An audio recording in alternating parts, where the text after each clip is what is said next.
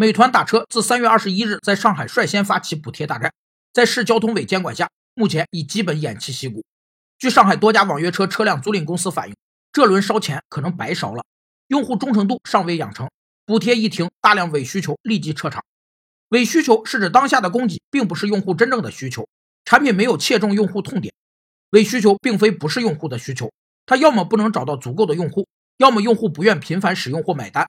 要不就是小众需求无法做出规模，所以伪需求无法支撑一个商业模式。其实需求的真伪取决于受众人群，某些人的伪需求可能是另一群人的真需求，还取决于时间点。此时的伪需求也可能进化成未来的真需求。所以用户经常说不出，或只是拿表面需求来代替内心深处的需求，甚至不想表达真实需求。此前有媒体曝光，美团拿到的百分之三十订单是靠刷单，被主管部门勒令打击后。其市场份额的水分也被迅速挤干。